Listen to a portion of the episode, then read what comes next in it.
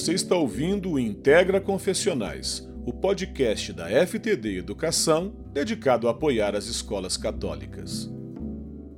Eu sou Zaf Assis, sociólogo, pedagogo e doutor em educação. E nessa temporada vou dialogar com educadoras e professores que puseram a mão na massa para tornar o Pacto Educativo Global uma realidade.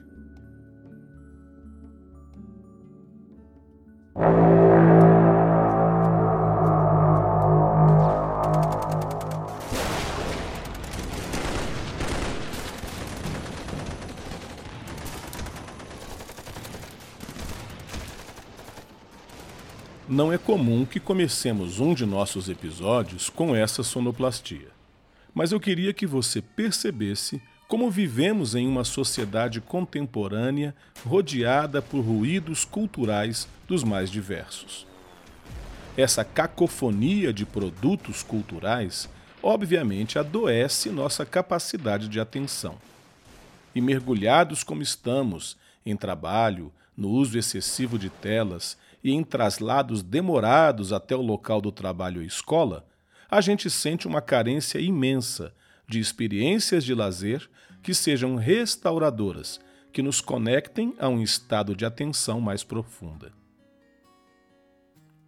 A indústria cultural aproveita-se disso e despeja sobre nós uma enxurrada de produções, tentando nos atrair e fidelizar.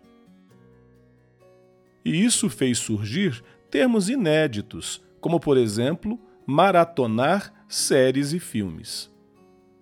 Mas e a arte? Aquela arte que enleva, que contesta e mesmo nos conecta tanto ao outro como à nossa própria interioridade?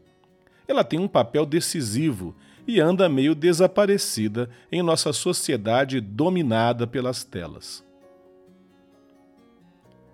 É na escola que a arte pode desempenhar seu papel humanizador. E na escola católica, esse papel ganha contornos ainda maiores, pois pode desempenhar um papel decisivo na formação dos estudantes.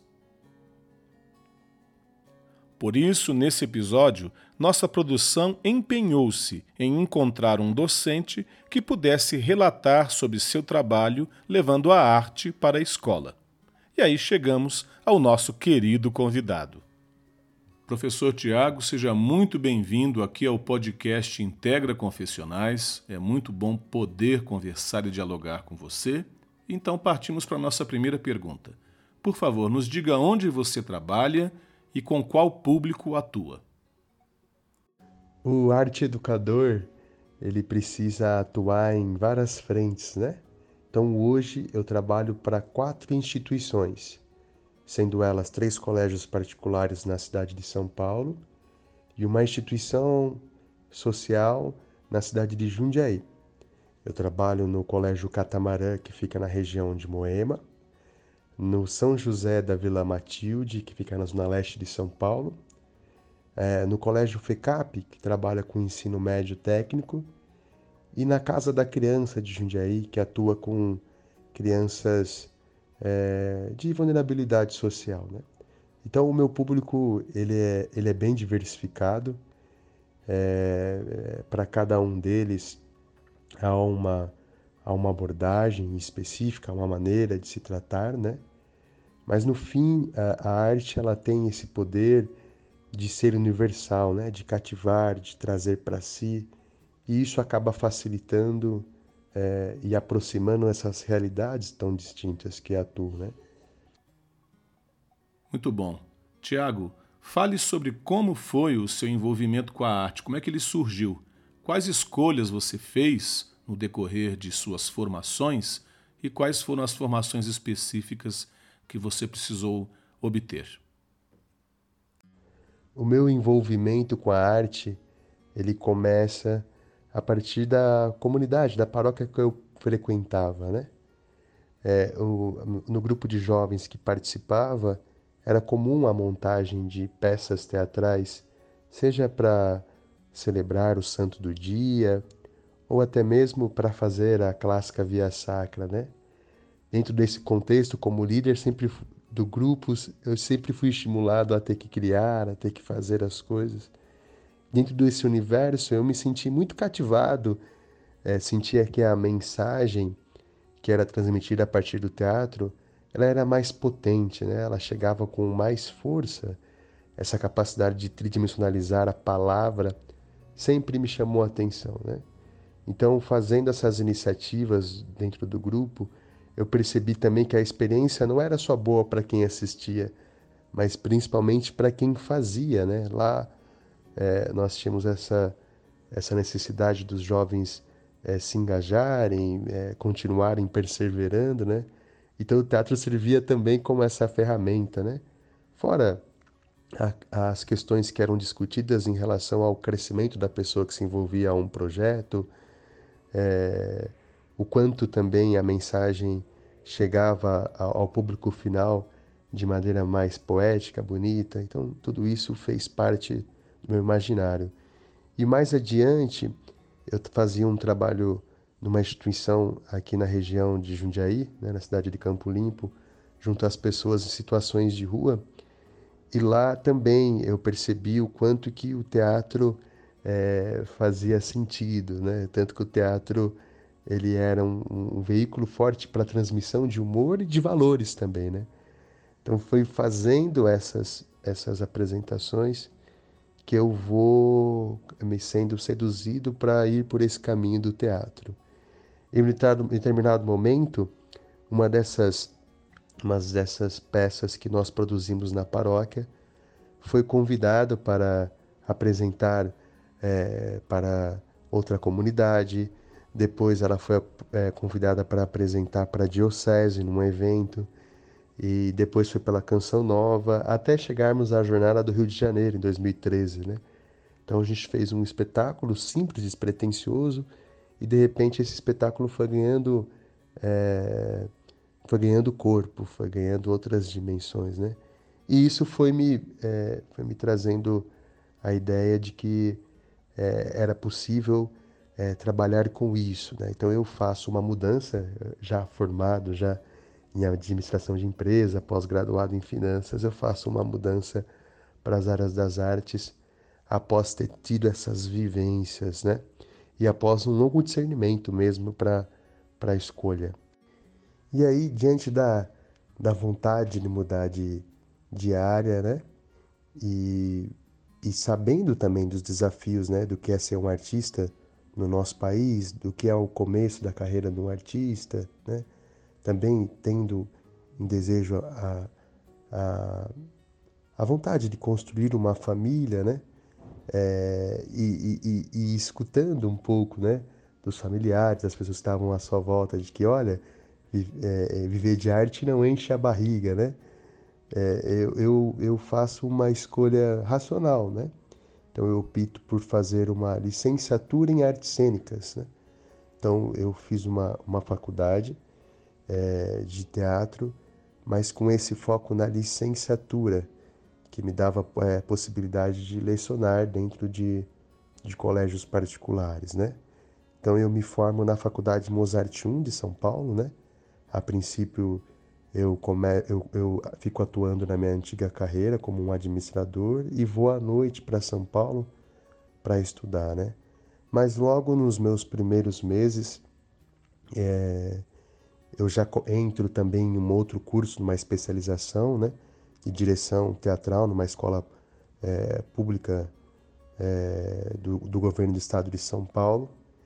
E, e, lá eu já faço uma escolha mais radical. Eu largo meu trabalho aqui de São Paulo e vou morar para vou morar em São Paulo. Estudo durante o dia é, nessa instituição e à noite eu faço a faculdade de de artes cênicas. E com o passar do tempo, seis meses depois, eu já consegui um estágio dentro de um colégio particular e começo assim uma, uma nova carreira, né? um, um, um novo, um novo caminho. Então é, eu escolhi esse caminho da licenciatura como inicialmente uma maneira de, de, de me sustentar, né? mas logo eu me sinto cativado, né? eu me sinto envolvido pelo, pelo propósito de, de educar, pelo propósito de, de, de ver o aluno se desenvolver. Né? Então, tudo isso também ganha, instaura um lugar é, que eu me sinto muito mobilizado e cativado, desafiador. Então, é, assim foi que eu comecei a entrar na, na arte educação. Eu tenho uma pergunta aqui comigo, Tiago, que me inquieta. Me inquieta como educador, mas também como alguém que aprecia a arte, que aprecia as experiências estéticas. A pergunta é a seguinte, Tiago: como as artes, as artes dramáticas em específico, podem nos tornar humanos melhores? É, como elas podem ampliar, numa linguagem aqui bem pedagógica, as competências ou habilidades de nossos estudantes? O desafio de um aluno representar um texto completamente distinto da sua realidade, de se colocar diante de uma situação é, que ele nunca viveu antes, dele decorar um texto, dele ficar lendo aquilo diversas e diversas vezes, dele trabalhar em grupo num projeto que normalmente é de, de longo prazo, de no mínimo seis meses de construção, né? possibilita para ele uma, uma série de é, uma série de, de potências, né? A primeira delas, talvez, é de se conhecer mesmo, é de colocar num lugar de quem sou eu, quem é o que eu estou representando, como eu faço para aquilo se tornar mais verdadeiro, como eu faço para viver aquilo de maneira mais plena. Depois, né, ele em fricção com o outro, com seu colega, né? Como que, como que aquelas palavras influenciam a outra pessoa, como que aquilo chega, né? como que ele consegue é, enfrentar o desafio de uma, de uma plateia, como ele consegue enfrentar o desafio de projetar uma voz, de se colocar para fora, de enfrentar os, os medos, né? os medos de esquecer a palavra, o medo de passar vergonha, é, o, o medo de que algo não dê certo, né?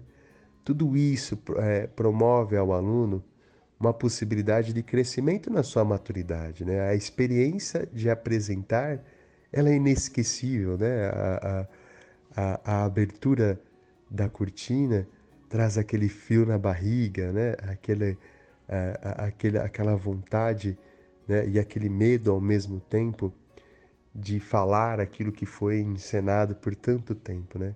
Então, é, o teatro ele ajuda no desenvolvimento dessas é, desses valores humanos, né? Porque dentro desse projeto, dentro desse, desse projeto, ele vai passar, o aluno vai passar por diversos, diversos desafios, né?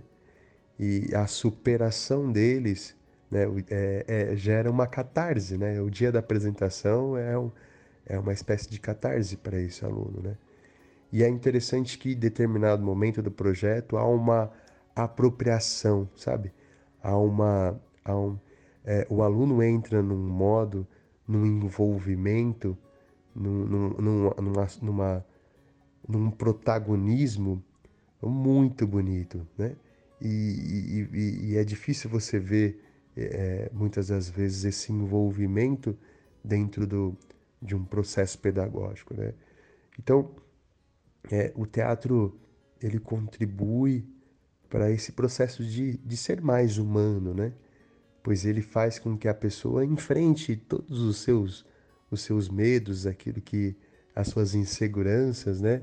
Ele, ele possibilita também esse lugar do erro, né? Uma vez que é, é a plateia ela, ela, ela recebe, ela acolhe, ela está lá e, e, às vezes acontece e, e, ela, e, e, e, o público recebe isso muito bem. O público escolar é um público muito generoso e, é isso, assim, ela, ela tem essa, é, essa possibilidade de vivências é, muito diversas que possibilitam ao, ao, ao aluno é, é, uma, uma, uma jornada, né? uma, uma jornada é, que resulta normalmente numa experiência inesquecível.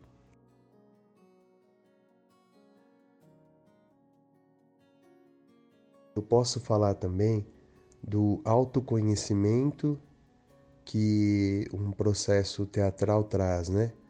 Normalmente as aulas, é, num primeiro semestre, elas são voltadas para a construção de disponibilidade cênica, de, de, é, de foco, é, de projeção, né? de um exercício de sair de si. Então, é, para a construção dessa, desse, desse, desse processo pedagógico, pedagógico se, se utiliza muito dos jogos, né?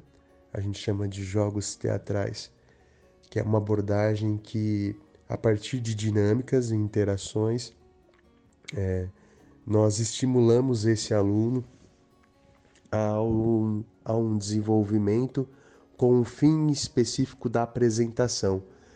Mas é, se pensarmos em, é, é, em processo para a vida, isso de você estimular o foco, isso que você de estimular é, estar é, disponível, estar é, por inteiro a uma, a uma experiência, né? É, tudo isso traz para a vida também do aluno uma, uma série de benefícios, né? Na verdade, a, a, apresentação ela, ela é a cereja do bolo, assim, mas o processo em si ele é o mais rico é, e é mais rico porque te desafia, porque desafia mesmo, né?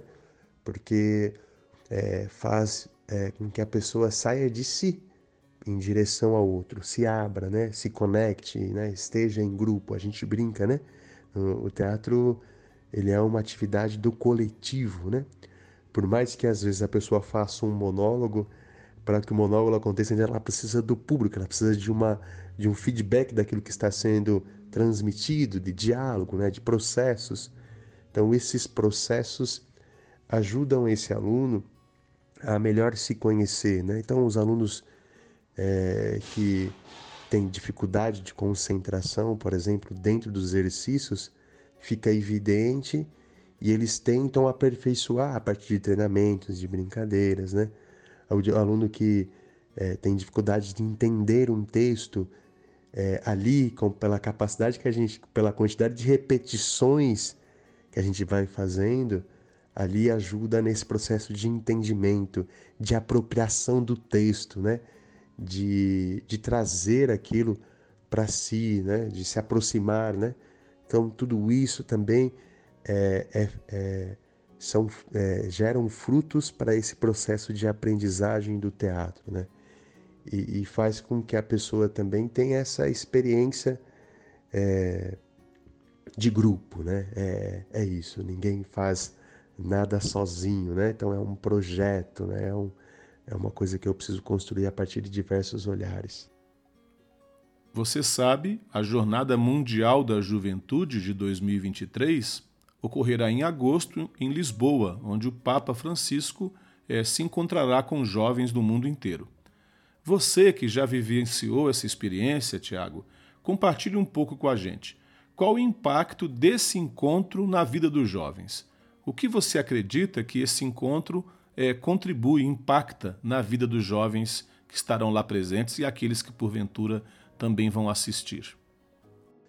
A Jornada Mundial da Juventude é algo que gera grande expectativa nos jovens, né? Primeiro porque há um preparo para esse envio, né? Há uma mobilização, há encontros, há reuniões, né? Então é um projeto de longo prazo. Então tudo isso faz com que o jovem é, fique bastante engajado com isso, né? Principalmente pelo fato de, de poder conhecer outro país, de estar em contato com uma juventude que vive é, a, mesma fé, mas de, um, de, de, possivelmente de perspectiva diferente, com questões diferentes. Então esse, esse encontro é fantástico.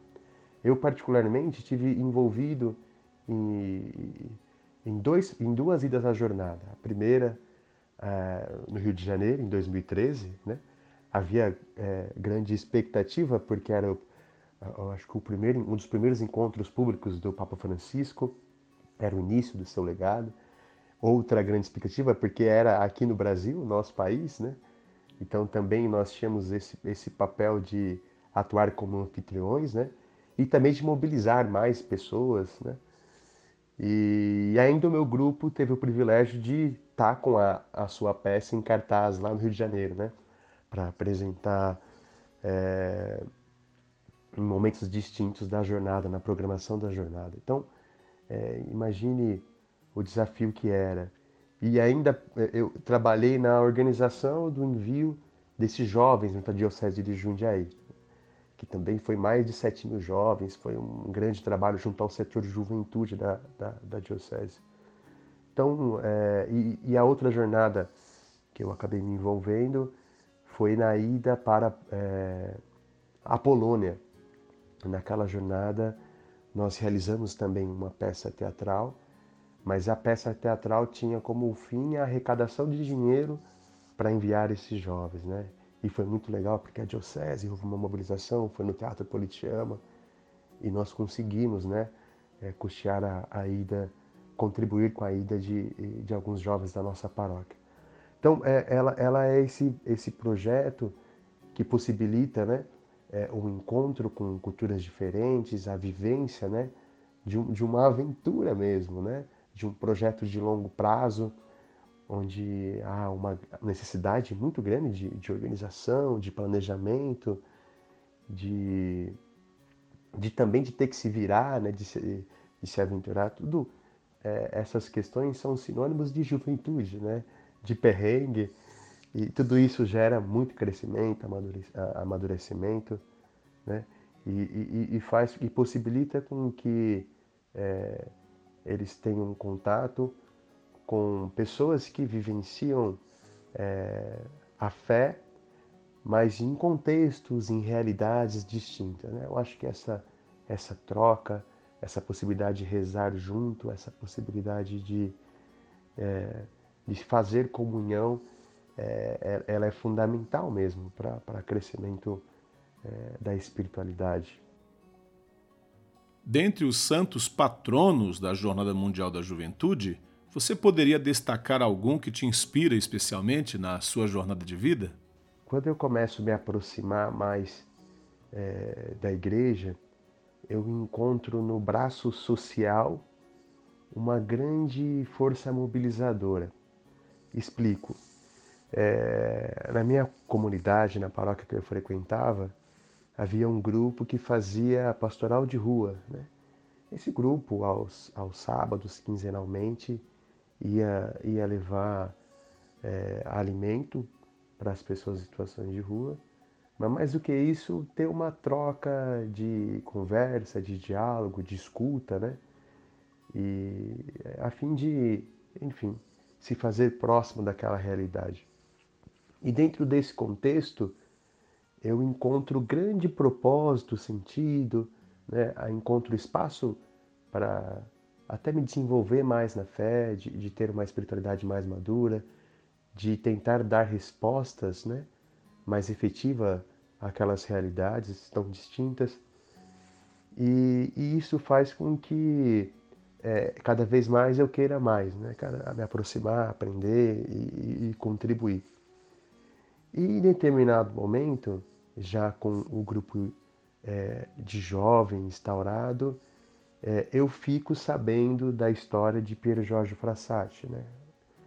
Se eu não me engano, foi num acampamento da TV Canção Nova, Revolução Jesus, que eu ouço falar pela primeira vez.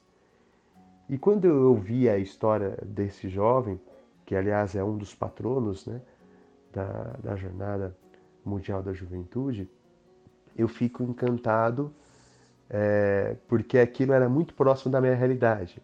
Né? Então, é, Frassati é, Piero Jorge Frassati foi um, um italiano. É, podemos dizer que é, é, morreu, morreu jovem, né? E, e também, né? É, do século passado, um século próximo à minha realidade, que também tinha essas questões do, é, de contribuir com as ações sociais, com os moradores de rua, que tinha é, uma, uma uma vida ativa relacionado é, a, aos projetos sociais e, e, principalmente também um amor à montanha, né, à, à natureza. E quando eu, eu, eu escuto essa história, eu me aproximo muito, me identifico muito, a ponto de é, enfim, criar um grupo com o nome de Fraternidade Frassati, né, que era uma homenagem a, a, a esse beato. Né? Então, é, na história dele, é, né, a gente tem uma brincadeira, né, que é o santo que te escolhe. Né? Então, eu me senti contemplado na história dele e tive essa sensação de ser escolhido por ele. Né? E é aí que a gente também cria a nossa peça teatral, é a peça teatral que vai nos colocando é, para conhecer outras pessoas, para apresentar em outros lugares, para ir ao Rio de Janeiro, né? Foi a partir dessa é, dessa história com esse beato que eu me que eu me identifico e, me encontro e que é, ele era um leigo também que me faz de alguma forma a, a entender até a minha vocação, né? Era como se dissesse, né? Se ele, ele também pode ter essa, se ele conseguiu, eu também consigo, né? Era um pouco essa a mentalidade. E depois, né? É, é, eu também tenho um contato muito forte com São João Paulo II, né? São João Paulo ainda como Carol Voitila, né?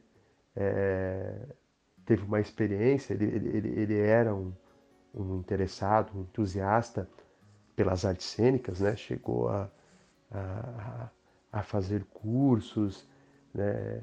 ele fazia o teatro em determinado momento na, na casa, né? no contexto de, da, nos contextos políticos é, difíceis né? que a Polônia enfrentou, ele fazia teatro na casa das pessoas, né?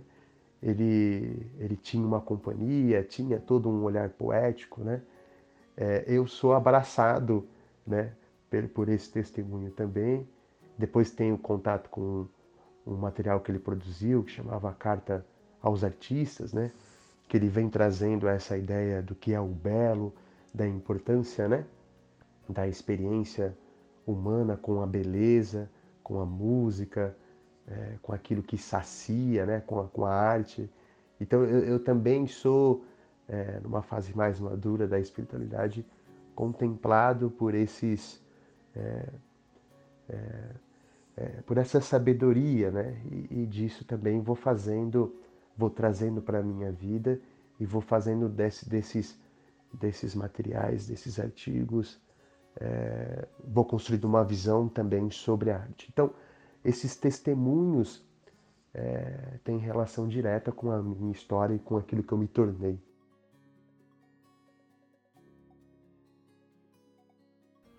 Muito bem chegamos ao final de mais um episódio do Integra Confessionais.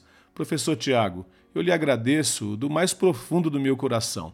Eu que produzindo esse podcast pude perceber como alguém tão atarefado como você se dispôs, nos concedeu um tempo e foi tão carinhoso em nos atender. Um grande abraço para você. E aqui fica o nosso muito obrigado a você que nos escuta e acompanha Esperamos encontrar você em nossa próxima temporada. Um grande abraço e fique com Deus.